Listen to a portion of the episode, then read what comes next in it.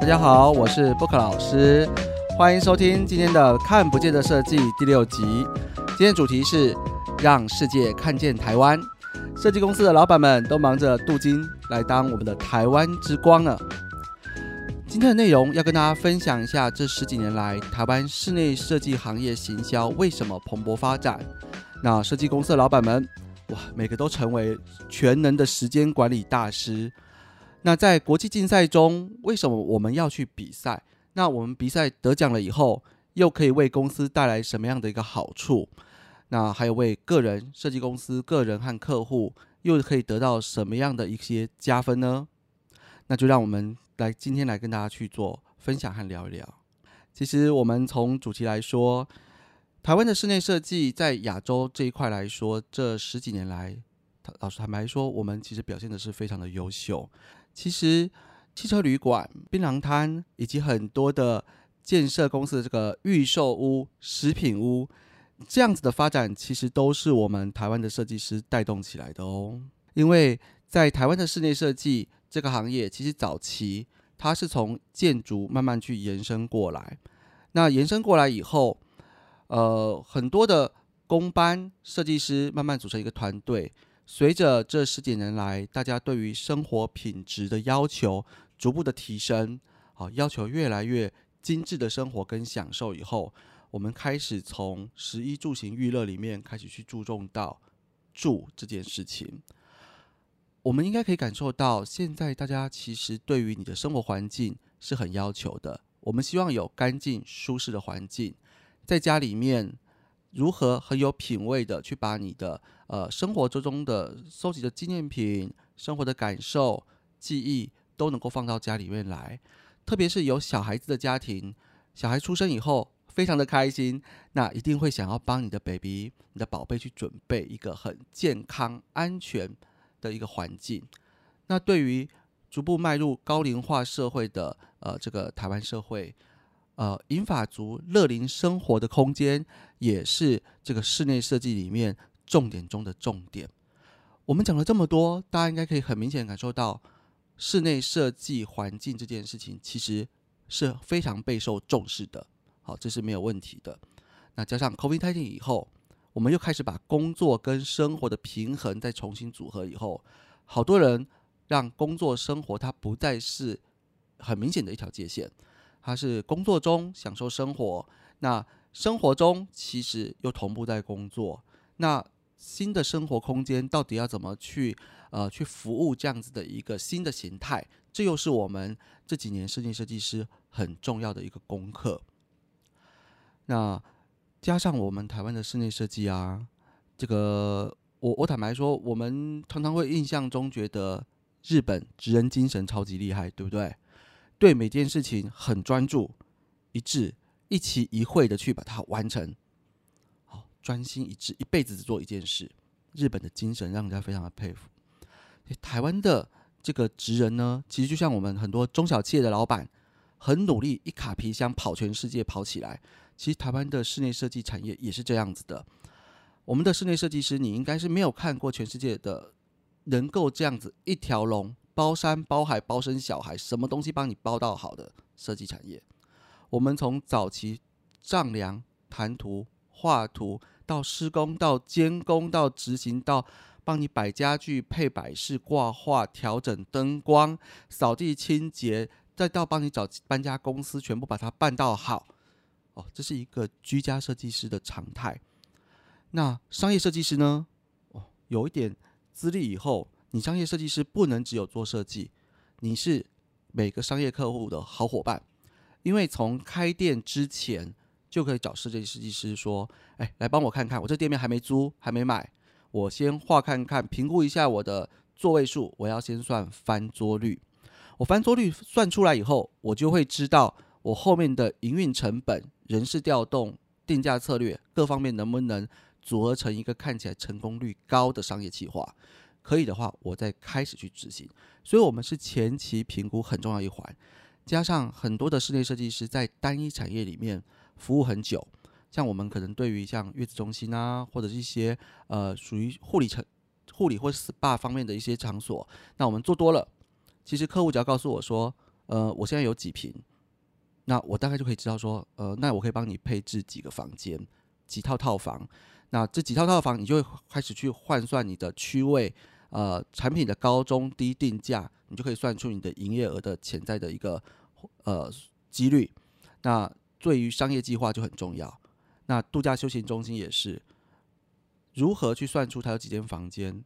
很多老板们马上头脑里面就知道这件事情可以做不可以做。那这时候在硬体的部分，我们就是商业空间上面的好伙伴。那在工程的部分，我们台湾的统标统包，我可以坦白，我可以很很骄傲的说，我们在全亚洲，我们的统包的工头是数一数二的厉害。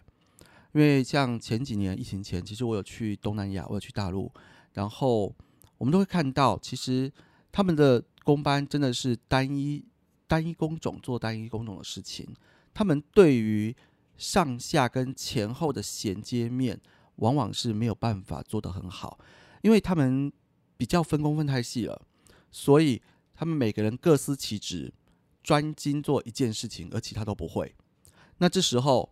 设计师作为整场的统合协调就非常重要，工头统包作为整场执行面的统合就非常重要。这个是我觉得我们台湾出口最厉害的一个优势。那但是我们台湾在个人战里面，我觉得是厉害的，但在团体组织战上面，我觉得我们都是每个人很强，但是联合起来稍微不是这么厉害。好，我觉得。组织战上面，你不管是日本，不管是新加坡，不管是美国，各方面他们才有办法成立成中大型的组织战的公司。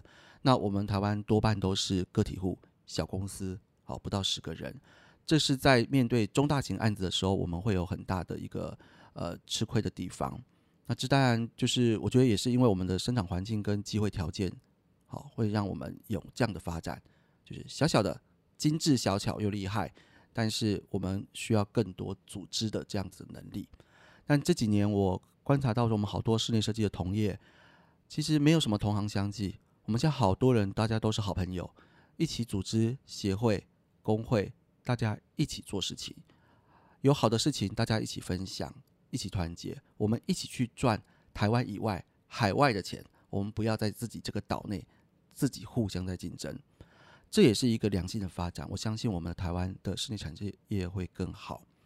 那回到这个正题，大家这样听完以后，应该知道说，其实一个室内设计师要做的事情，真的比你想象中的多很多。那以我自己来跟大家分享一下，其实你知道吗？现在其实是凌晨五点，我已经很习惯，我大概五点左右开始起来。呃，划划手机，好，那稍微梳洗一下，那可能差不多就是。呃，把电脑打开，或是把书打开，或是我们的设计图。那早上大概五点到七点，就是我开始工作、整理图面、画设计图跟想东西的时间。这样子应该已经超过十年了吧？然后七点到八点是弄小孩上学啊，服务我们家的少爷公主去上学啊，把他们全部都送到学校以后，就接着就是进到公司，那开启我一天的行程。那我们公司是八点上班，呃，不，我自己八点，但是同事的话，其实多半我们八点到九点是弹性上班，所以大部分人大概是九点上班，除了少数的时候工地八点开始，呃，师傅在现场做事的时候，那他八点就要先去，所以我八点到九点大概还会在公司有一段安静的时光，那开始整理我的报价单跟一日的行程，还有我说什么要改好图要交代给同事的事情。因为我们自己同事大部分都能独立作业，大概百分之九十九十五的事情，他们都可以直接去做独立执行。所以我的早上大概是整理一下我该分配的指令跟任务，那重点交代交代，那可以他们就可以去做事了。这大概是我九点到十点的工作。那我每周有一个晨会，其他就是早上来交代一下事情。那十点到十二点。那我继续去处理我对客户或者对现场还有一些核对事情的工作。那所以大概到十二点以前，其实以我的一日行程来说，哇，我已经上班快要上班完了耶。所以我其实很喜欢我这样一大早起来这样做事。一个前面几个小时很安静，没有人吵我，我可以静下心来，很有效率的把事情去做归纳整理，然后再过来就是到十二点放饭了，嗯，我就觉得我一天工作差不多了，因为我早上五点开始做，做到十二点，我已经做了超过六个小时，然后在下午再做一点，我觉得我今天做很多事情，我就有一种满足感，你知道吗？这个我就觉得我一天其实事情我做很多事情，我已经做的差不多了，我下午就会开始去处理我其他其他的事情。因为一般我一到五，甚至有时候礼拜六有约客户的话，一到六是我的设计公司的工作时间。那但是因为我还有很多的社团，包括了福伦社的一些社会服务，好，因为进来学习嘛，出去服务，我我一直很信奉这个，在十年的时福伦社生涯里面，我觉得这很重要。我们都是努力的用我们专业去服务社会，然后再过来就是室内设计工会。啊，我也担任一些职务，那我要做一些公共公共的一些行政跟职务的工作。那不管是设计师的一些行销，或者是跟厂商、好厂联会的一些联系，那都有一点点事情要做。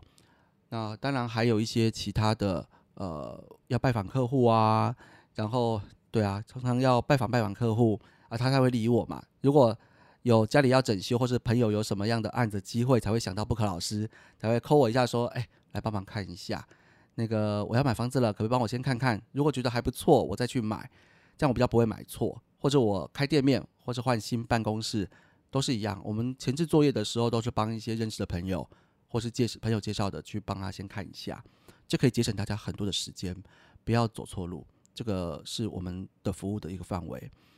那当然，如果不熟的，我们就会收一点车马费嘛，前置作业费。我觉得这也很合理啊，大部分客户都会觉得。这个很值得，因为前置作业先做好一些筛选，才避免整件事情做下去再来重来。那所以下午大概会是我比较跑外面的时间。那跑一跑到傍晚，有时候晚上有一些聚餐，有些时候没有。因为现在我已经胖嘟嘟了，我其实没没有什么特别的商务聚餐。我我我们做这种小生意的，其实不需要应酬，也没有商务聚聚餐的机会。我我也觉得我也不需要。那大部分的聚餐都是属于就是好朋友，大家偶尔一个月聚餐个几次，大家吃吃喝喝聊聊天，我觉得这样子是四十岁以后，我觉得这个是比较开心的。那其他时候，最大就是回回家，好，因为小朋友回家大部分时候都是太太在顾嘛，所以也非常的辛苦。那晚上回去，我能帮的不多，但是还是要表现一下，不然这个先生当的好，就是常常会被念，那还是要帮忙一下。一点点啦，好，大概十分之一吧。所以太太非常重要，然后很辛苦。那呃，小朋友看一看，打点一下啊，然后就哄睡觉。那哄睡觉差不多十点十一点，常常小朋友没睡着，我大概就睡着了，因为我大概四五点起来就累了。那这是一天的行程。那周末来说，如果礼拜六有跟客户约的话，那就是礼拜六先排好，那我们就来。开会讨论事情，那我希望每次开会都能够有效率，所以前置作业都会先给一些资料，然后我们快速讨论。然后礼拜天原则上就是小孩的亲子日了，好带小孩出去走走，晒晒太阳，不然会发霉。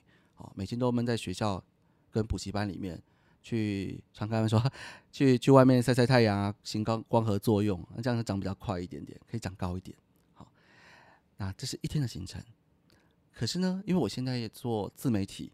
所以，我大概一个礼拜还要挤出二到三个半天去做呃录制影片、呃 podcast，还有脚本、计划书跟联系的工作，大概二到三个下午，就是自媒体的部分又安插进来，然后还有就是我有一些产品设计跟一些东西正在规划的，其实也都在进行中。所以你们觉得不可老师很忙？我自己都觉得我好忙哦。所以。但是我我认识的很多的室内设计都设计师都是多才多艺，好多的事情。有些人会经营餐厅啊，有些人经营那个不同的一些行业跟一些服务。那所以每一个设计师老板几乎都是全能的时间管理大师。那这么忙这么忙，为什么还要来比赛？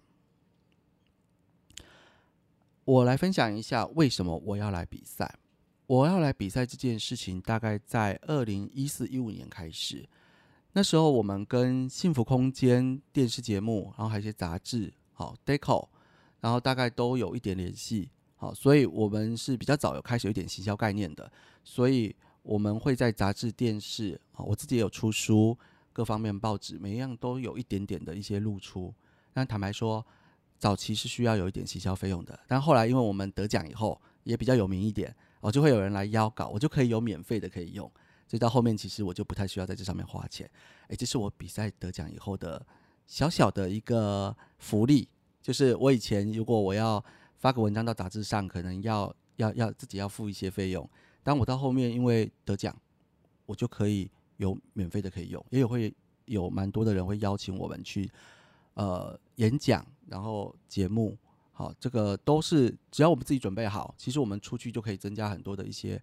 呃，曝光跟数位的资源，那这些就是其中一个小小的优点。但是坦白说，我待会后面会讲，得奖以后其实并不并不是都是好处，其实它伴随着非常多要付出的时间跟一些金钱。好，然后有时候也会影响到你的太太多得奖，太多在琢磨在比赛的话，有时候也会影响到你的设计的一个呃规划。好那二零一四年那时候，我就开始在有比一些台湾的比赛，或是一些大陆的比赛。当时像北京啊、上海有一些邀稿的比赛，我就很认真的去整理公司资料去比赛。哎，其实成绩还不错哦。我大概那时候都有得到一些还蛮好的成绩，所以我一开始得到的时候，我真的很开心。我这个喜悦是真的，就是说我一开始拿到得奖，不管是入围，不管是十强。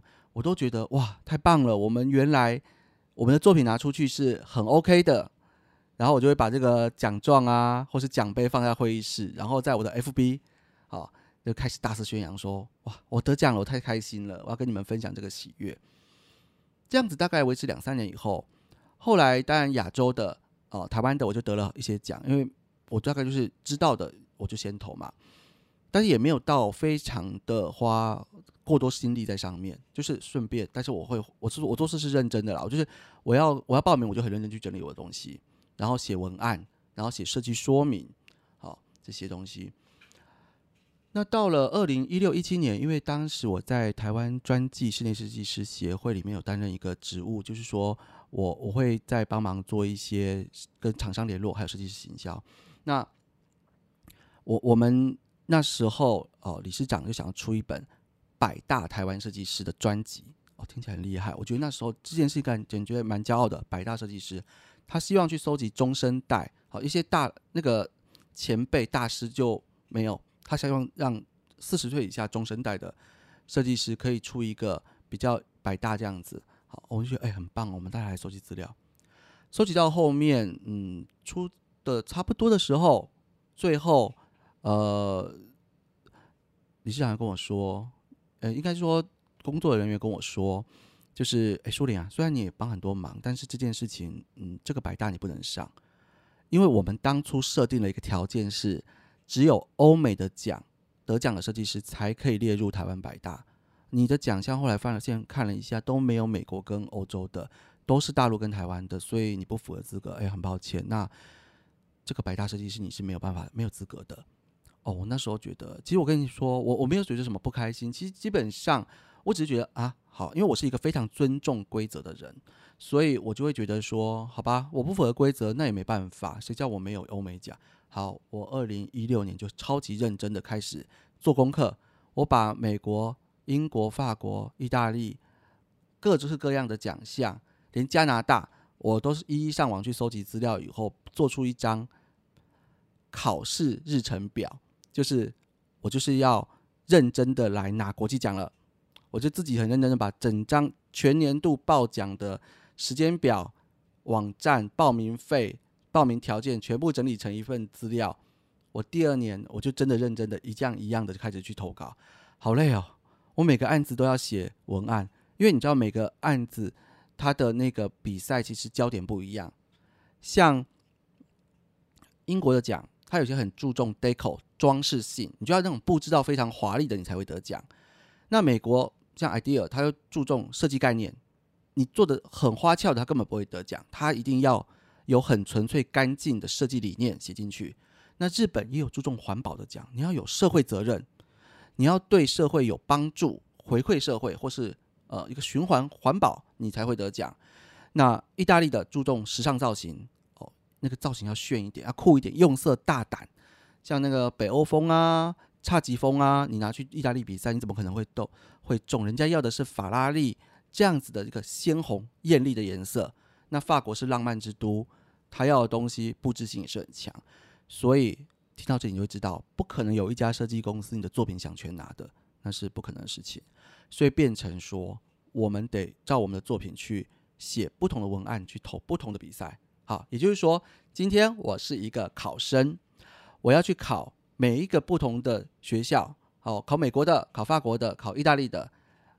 首先我要先会讲他们的语言嘛，还好 Google 翻译超好用的，我都全部用 Google 好 Google 翻译来来翻。但是因为每个人要的学生不同，我就每次去美国，我就要穿的美国风，然后去面试；我去到法国，我就要穿的哦看起来浪漫浪漫的，然后去面试；然后我今天去英国，我要穿的很 gentleman，然后去面试，不然我不会上嘛，人家根本不喜欢你，对不对？那所以我们准备好以后，就偷偷偷，哎，这一两年就是我们密集得奖的时候，我就得了很多的奖。好，那坦白说。可能有些最大的金奖我是等级不够，我是还没拿到最大的金奖，但是银奖我就拿了很多喽。也就是说，我第一名拿不到，可是我第二名拿了很多，然后第三名也有，佳作也有啊。当然有些因为那个性质差太多大，那也不可能上。然后大陆我也照样投，所以我第二年拿了好多好多奖，十几二十个奖吧。害我花了，你知道那报名费很贵哦，那个奖项的报名费啊，少则两三千台币，贵的一次比赛的报名费就要一两万块台币。甚至有些得奖以后，他还有什么得奖的这个费用，你要再缴一笔钱，他就会给你奖杯，然后他才可以邀请你去德德国或是说意大利领奖。哎，那个一出去回来啊，有些同业说去一趟德国领一趟奖回来就五十万台币就用掉了，因为你上台你总是不能穿的随随便便的嘛，你还有礼服什么东西，全部都要有一些行行头在装扮。我我是没有啦，因为我觉得我没有拿到 best of best，我没有拿大奖，我觉得我我实在花不下五十万去去领那个奖。好，但是有些人的态态态度是说顺便当旅游，这也是不错的。那我们接下来我第二年，我就在很期待等协会说，哎，你第二本要出了，那这样我有我有奖了，我可以上吗？结果协会跟我说，第二年规则改了，有奖就可以来了。那个不一定要欧美的奖，台湾奖也可以。我想，哦，什么鬼啊？你这样子，我得了这么多奖回来，就就又不用了。不过也没关系，因为其实我为了这件事情，我花了很多时间去把得奖，我就走了一圈嘛。我为了我公司拿了好多一一整面墙的奖牌回来，花了我好多的时间跟钱，然后也觉得有一天突然想到，这不是办法。我我的作品一向我很骄傲的是，我针对不同的客户克制化。所以我每个作品都能够呈现我客户的居住样貌，或是他做生意所需求的商业模式，我都可以把它完整的去呈现出来。那但是这是否我的对象，我的客户的？可是为了比赛，我就要开始写作文了。我根本就是一个文案地狱嘛！我一天到晚在写作文，我都跟我同事说：“哎，我现在念文学系，耶，我每天都在写作文。”所以我文学系，我后来搞清楚，文学系不是在写作文。但是我真是真的觉得，我那段时间天天写作文。因为我要写出给不同各国写出来看的文案，所以我每天都在那边研究 Google 翻译跟写作文，这会影响到我自己的设计工作啊！我变成我脑袋里面在想的是，我这个案子能不能得奖？我这个案子要得美国奖要怎么办？得法国奖要怎么办？我觉得这有点舍本逐末了。所以后来这件事情我玩了两三年以后，我就没有再玩了。我就觉得说，第一个花钱、花时间、花力气，然后又觉得。我为什么要为了这些评审写一堆的东西，然后写给他看？可是其实这都不是我作品上面原本的设计说明啊。所以后来我就觉得，哎，那就兴致缺缺就没有要做了。那没有要做的原因其实有两个，一个是因为我大概大部分的奖都可以拿到第二名，我会拿到银奖，那所以我会觉得。如果我再拿佳作，或是我再拿入围，其实我觉得拿了我也不太想拿出来，加上这五六年来，应该这十年来，呃，设计得奖这件事情变成一个当红的行当红的一个热点。好多的设计师，大家纷纷的一直不停的去比赛去得奖，那就会变成说，我们这个小圈圈同温层，我拿了一个奖出来以后，就会发现第二天发现，哇，五十个六十个设计师，大家都 FB PO 哎，然后我觉得如果我没有拿到很好的奖项，我就觉得，嗯，我还是放两天，默默的就下架吧。如果我没有拿到前面几名的话，要不然你看看哦，我也做了十几年了啊，我得个佳作，我觉得放上去，嗯。还是默默收起来好了，就下架了。所以有些奖不是没有拿，就是觉得没有拿到好成绩，就觉得默默的放下来。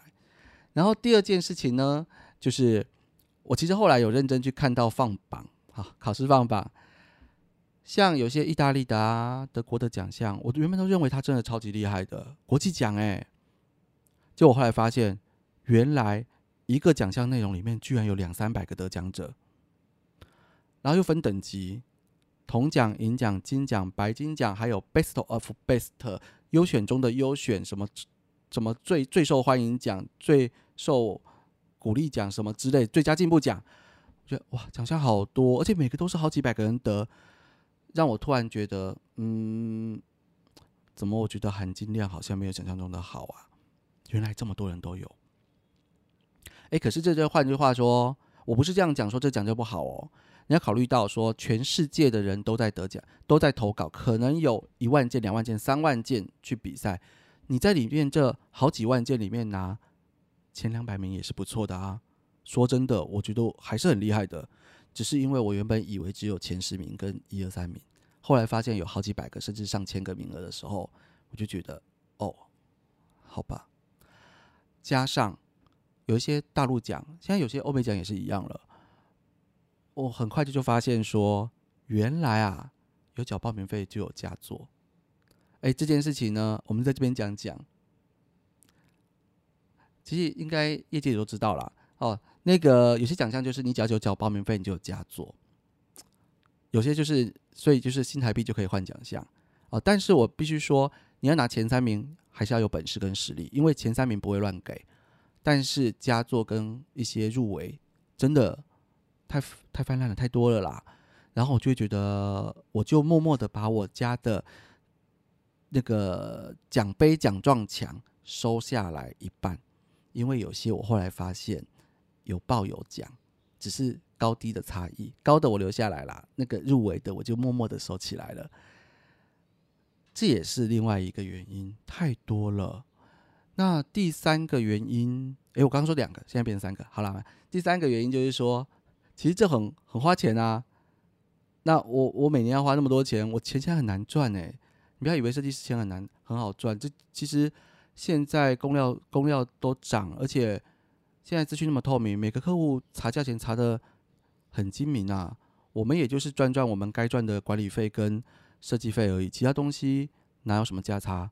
网络一找，Google 一找，找的都比我便宜了，没什么好报价的。有些都觉得啊，不然你就自己买买。我收个管理费，我帮你，我帮你监工，帮你装就好了。这这东西都很清楚的，所以我们就是在赚自己专业该赚的服务费用。那其他东西也因为这样，我得奖，我会因为这样子可以多收钱吗？No，得奖并不会让我的设计费可以调高，也不能让我的监工管理费调高，也不能让我的报价加值。那所以，我拿那么多奖要干嘛？就是证明我自己有拿出去作品拿出去是会得奖的嘛，有一定的定位跟位置嘛。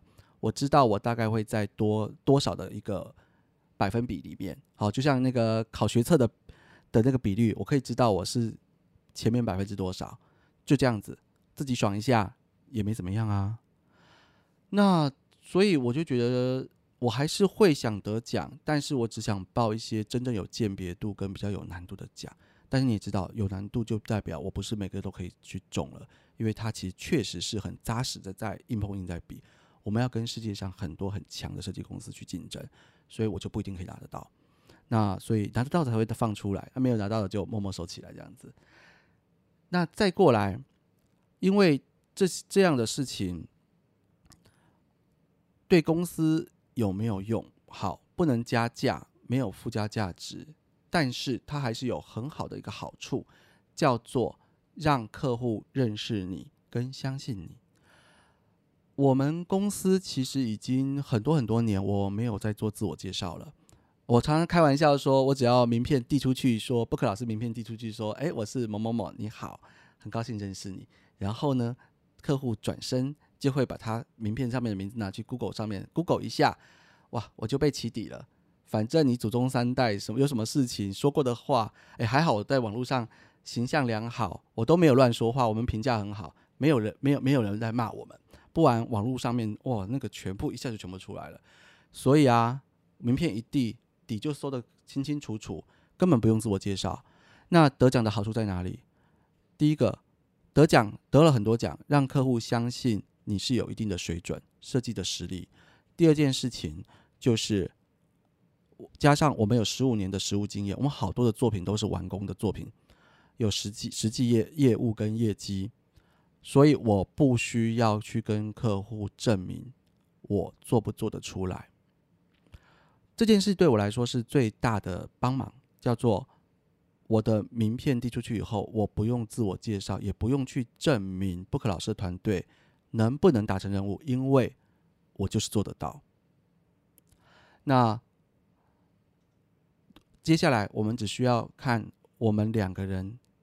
能不能看对眼？能不能聊天聊得很开心？有些时候啊，不是说我不好，或是你你有什么样的或不够不够不够优秀，其实不是。有些时候就是那个人的频率。找设计师啊，就像找女朋友一样，很重要哦。你要找一个跟你话能够沟通，不要鸡同鸭讲。好，我说什么你听得懂，你说什么我听得懂的，这件事情超级无敌重要。那所以两边的频率是对的，可以沟通的。这是第一个要件，第二个呢，就是我比较世俗一点，我们就会来谈你的预算多少钱。不是说这件事情有什么样其他的意义，而是很多时候我们其实是可以配合客户，依照你的预算，我来帮你规划菜单，或者是你告诉我你想要什么，我来帮你定克制化你的费用。所以就像我们在做去高级餐厅吃饭一样。对于预算这件事情有两个途径，一个是你告诉我今天我的无菜单料理，我想吃三千块一克的，来，但是我不吃牛，那请厨师帮我配个餐吧，其他的就交给你喽。好，所以我只要保持了预算在范围内，客户特定指定一定不要的东西，我不要放进去，那个菜不要放进去，剩下就是我来帮你配菜，规划菜单。第二个呢，就是。我其实有我想要的东西，我也有一些梦想，我想要找一个人帮我完成我的心目中很棒的企业，或者是我的退休的住宅。好，我因为我们做退休宅做的很专业，那但是我不知道是多少钱呢？不然这样子好了，我把我想要的东西告诉你，我描述完以后，设计师你帮我抓看看，我想打造这样大概要多少预算，然后我就算给你。诶，算完有些客户想想，嗯，不错，我觉得我要的东西。你都有建议给我，那这个价钱我觉得 OK 啦，那我就来准备准备。那有些客户会说，呃，诶，你准备这个东西，其实因为多半来找我们客户，其实出国的次数啦，看过的东西都比我们广很多，只是因为在室内设计跟空间专业上面，我们比较擅长而已。但是在整个呃世界的宏观跟各种的视野上，其实多半客户都是很高的。那他就会说，诶。我觉得我还想到什么点子，你可以帮我加进来，或是你可以把什么地方可以弄得更好一点。好，那我们就把它修正以后，就可以定出他想要的东西。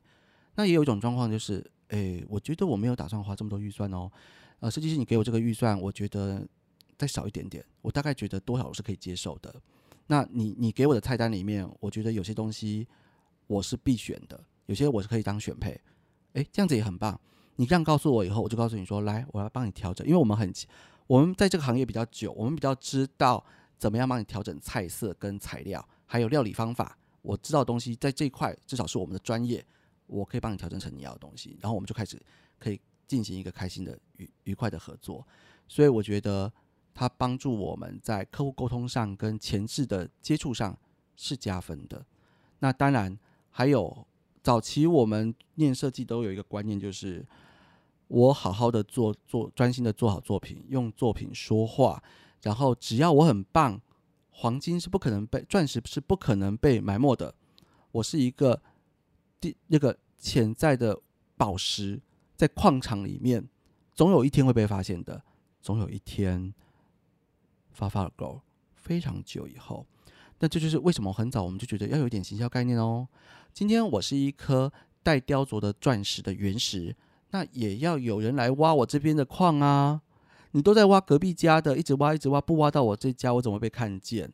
好，你就算挖到了，室内设计师这么多，几百几千个几万个，为什么他要拿你这颗钻石原石起来雕琢？哎，不一定要啊。那所以。我们当然要稍微露一点点边边出来，让人家看到说：“哎，这个好像亮亮的哦，好像看起来不错哦。”那我要跟他先接触看看。哎，擦亮以后，磨亮以后，就发现，哎，这真的是一个钻石，这个是个宝石。我跟他聊得来，东西都可以办得到，很棒。我喜欢他，我要叫他帮我做事。那也有可能擦一擦擦亮以后，呃，啊，我喜欢祖母绿啊，啊，这颗白钻我不要啊，啊，那就放回去吧，不适不适合嘛。我不要啊，呃，那我喜欢蓝色的啊，我喜欢粉红色的啊，对不对？每个人都有不同的属性要搭配嘛。但是你首先要被看见，这也是行销最重要的事情。但是我觉得现在新的很多新的年轻设计公司，哎，不，哎，不要讲年轻啊，我也没多老，但是我们算中生代，我们其实大概多少都有点行销概念才会去参加比赛，因为我们想要被人家看见。老王卖瓜，自卖自夸。我一直说我好棒哦，我超厉害的。哎，其实也没有超厉害，我一直觉得我们的定位叫做比比上一定有底下有很多大师都比我们厉害，比上不足，但我们比下应该还蛮够的。好，所以我们大概就会属于就是呃七十分八十分这样的一个等级。那要被看见啊！我其我是七我是八十分等级的设计公司，那我就很希望我可以找到匹配到八十分九十分的客户嘛。希望你来看看我，让我们有机会合作。那所以要被看见，你就要走出去行销，要被看见。那这就是要比赛的好处。那第二个，比赛还有什么好处呢？因为你到一个比赛，你除了知道你自己的位置在哪里之外，还可以借由很多比赛的活动交流，去认识更多更多的设计师。因为这些设计师呢，你在这样的场合里面，你可以，你很少有机会在很短的时间内能够。遇到这么多的同行，而且每个人都把作品拿出来告诉你他在做什么事情，你可以很快速的吸收大量的经验，别人的优点，然后来修正自己。我觉得这是参加比赛，尤其参加比赛后的活动，一个很好的加分的福福利。那这是比赛我觉得好地方。那接下来，因为这十年来行销比赛这件事情太蓬勃了，变成一个好热好热，就像以前那个蛋挞效应一样。好多设计师都一窝蜂的来做这件事情，所以它延伸出很多周边产业，哇，这也变成一个周边产业，然后把设计师的钱全部分光，然后设计师很辛苦的做完钱事情以后，钱都分给别人了，好，这是我们的心声，但也不是啦，其实我们术业有有专攻，我们如果你想做一件事情，你其实就是需要有很多专业人在帮忙。我用这样来解释好了，今天你想要考哈佛。你想要考一个超级厉害的学校，在台湾，我们长期接受填鸭教育跟补习教育荼毒的，嗯，我们成长环境，是不是都会觉得我要去找个升学补习班？对，没有错，因为比赛太多了，大大小小，好，国内国外，全世界，所以延伸出来一个叫做帮你比赛整理的补习班，他会。做更专业，比我像之前我是自己 DIY 哦，我去收集全部的报考资料，而且我那时候还分享给好多我们设计师协会的设计师，就分给大家，大家一起来考试。那现在有更专业的，就是他有专人去帮你搜集战情分析，哦，哪一家的学校啊要做什么功课，怎么考才会上？哦，另外一家的学校又要怎么考，怎么怎么准备，还有考古题，他会帮你整理资料以后来说收费，跟你说。嗯，我可以提供你这些资料，协助你更容易的拿奖跟比赛，甚至我还可以帮你一些呃报名费啊、流程啊、报奖、行政流程麻烦的琐碎事，我也可以帮你代办啊。我们收一点服务费，这个行业跑出来了，所以就更多的设计师，哎，付一些费用让他们去帮你去比赛，你就会看到满街满谷的得奖设计师，超级多的。那多到一种就是，甚至有开始，呃，你就觉得好像身上没带个几个奖牌，走出去好像有点空空浮浮的，怎么觉得你分量有点轻？身上都没几背背几块金砖在身上。好，那再过来呢？就是摄影师也也也好多，因为要比赛要不同风格的照片，所以又有出现很多摄影师会专攻这一块，拍比较容易得奖的照片。那哎，以前我们早期找摄影师拍照的时候几千块、一万块，现在两万块，有些还有个说三万块。而且你知道现在大家越玩越大了，除了照片之外，现在开始拍影片哦，还要加配乐，还要加音效，还要请那个漂亮的模特在里面走来走去。这样看起来才酷哦！我觉得大家越玩越大，还好。现在我我我做布克老师，现在做多媒体，我自己可以剪辑了。但是我我但是我没有美女在里面走来走去，所以我的照片可能看起来还是有点逊色。这个我会虚心改进一下。但是我暂时找不到漂亮的模特在在作品里面走来走去。那再过来呢，就是还有什么布置？刚有讲到哦，各国不同的异国风情，要看的东西都不一样。可是我的作品的所有的布置是为了我的客户去布置的。今天他是一个呃乐龄退休仔，他要的是简单简约，然后安全舒适、明亮，就是他想要的生活。可是我如果我今天要去投法国的比赛，我一定要加雕花，我一定要有蕾丝啊，我一定要有蜡烛啊，我一定要有漂亮的餐盘呐，然后玫瑰花，不然我怎么会得奖？那就必须衍生出有一个叫做。帮你得奖布置的公司，哎，又增加了布置公司。你看得奖这件事情有没有延伸出了好多的产业上下游产业链全部跑出来，所以就帮你很容易得大奖，很容易镀金，造就了超级多的台湾之光。这没什么不好啦。好，我们不要说，我我我们不要说这是不好的哦，因为说真的，大家都被看见，让全世界人都一直看到台湾人的名字，我觉得这个很骄傲，让大家都看到台湾人的名字。那大家可能都以为台湾人的居家每个都长这样，就像以前啊，我一直以为日本人每天吃寿司、吃生鱼片，但是我到了日本以后发现，哦，原来他是吃拉面哦，然后吃荞麦荞麦面，他不是天天在吃生鱼片大餐的。那会不会我们这样子投一投以后，每个人都觉得台湾人每个人住家都是长得像得奖作品一样这样？哦，说不定有些国外人就以为哇，台湾经济发展很棒哦，起身现在现在。开发中吧，还是先进国家？我们应该算开发中吧。但是我们的生活水准跟居家水平已经完全超越了欧美等级了。因为每个人家都这么漂亮，这么美，这归功于我们台湾室内设计师这么厉害的、认真的当台湾之光，就可以让我们大家都觉得我们台湾过得超级好的。其实我们过得还不错了。我觉得我们整体社会安全，然后环境舒适，然后居家除了房子小了点，我觉得我们现在大家居家也都做得蛮漂亮的啊，住的也很舒服。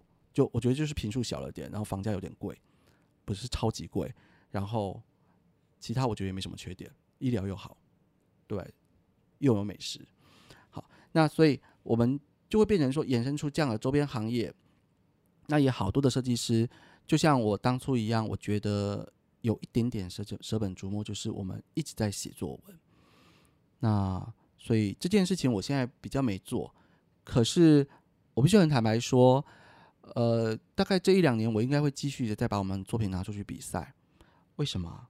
因为我觉得比赛在公司的经营的一个履历表上面，有点像是个毒药吧，或是毒品吧。就是我二零一四开始得奖，得国内奖，我到二零一六、一七、一八、一九得了很多国际大奖，然后我在二零一九年以后就没有奖了，因为我根本没去报名。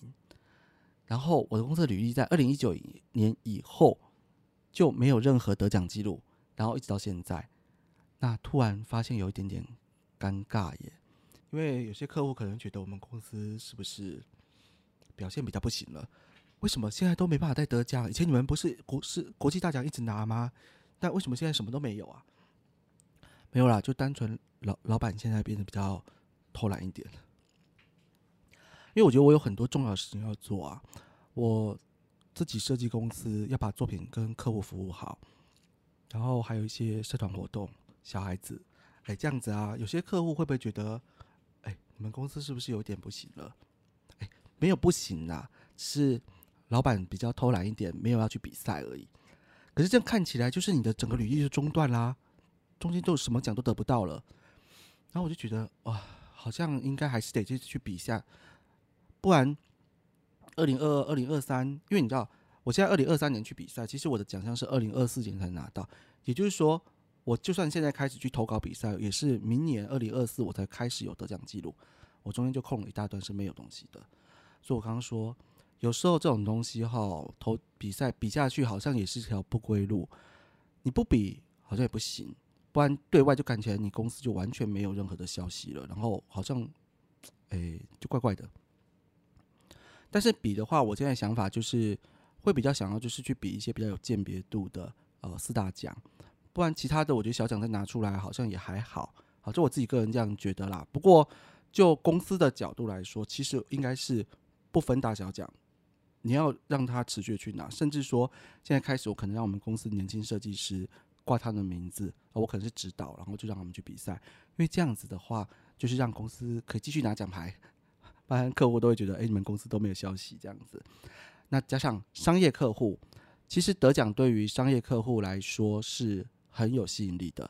我们有一些客户，尤其是商业空间，他其实来找我们谈的时候是期待我们帮他的空间设计的漂亮，然后去比赛以后得奖，让他们把这个奖项可以作为他们公司品牌的宣传。这个其实是有些商业空间客户里面找的一个重点之一哦。虽然我觉得这件事情听起来好像。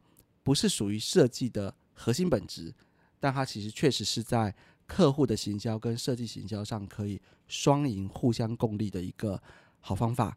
所以比赛也是非常重要的。那到最后面呢，其实诶讲一讲，今天跟大家分享就是我们 Book 老师一路以来，从没有参加比赛到参加比赛得奖，再到不得奖啊，不是不得奖啊，是不参加比赛，然后一直到后面。这几年的一个呃感想跟心得，来跟大家分享。因为接下来下一次我再来跟大家分享一下，我们一整个作品做完的话，大概有要付出多少的一些心力，要做哪些事情，其实不比这些比比赛得奖少哦。因为比赛得奖是案品案子做完了以后所要做的工作。那我下次来聊聊。案子从开始到完成之间到底有多少事情？那加上布克老师这几年，其实除了而我除了当考生之外，其实我也开始做就是一些国内比赛的评审。那其实我也有在跟大陆合作去办过一次国内的设计竞赛。我们那时候报名的人数还蛮多的哦，报名的人数其实超出乎想象中的多。那所以，我其实有做评审的角色，有做了颁奖比赛方的角色。那当然，我最多常做的还是一个选手参赛者的角色。那下次也许我可以从这三个不同角色上面跟他聊聊这个竞赛这一块对于设计公司运营上面的新的想法。哦，这样子讲一讲，我就从早上五点讲到早上六点了。那节目也到了尾声，这个。早上的清晨是我很喜欢的一个安静时光。那像今天天气蛮好的，那个阳光洒下来，然后外面有一些绿色植物啊，风吹着很舒服。其实我觉得这样一个早晨，让我觉得充满阳光，充满正向。那我也跟大家一起去分享，我们一起努力、一起奋斗的一个工作的一个状况。好，那布克老师在这边跟大家说个早安。然后还有说个拜拜，大家下次见喽！记得每周来收听我们布克老师的频道，看不见的设计，再见。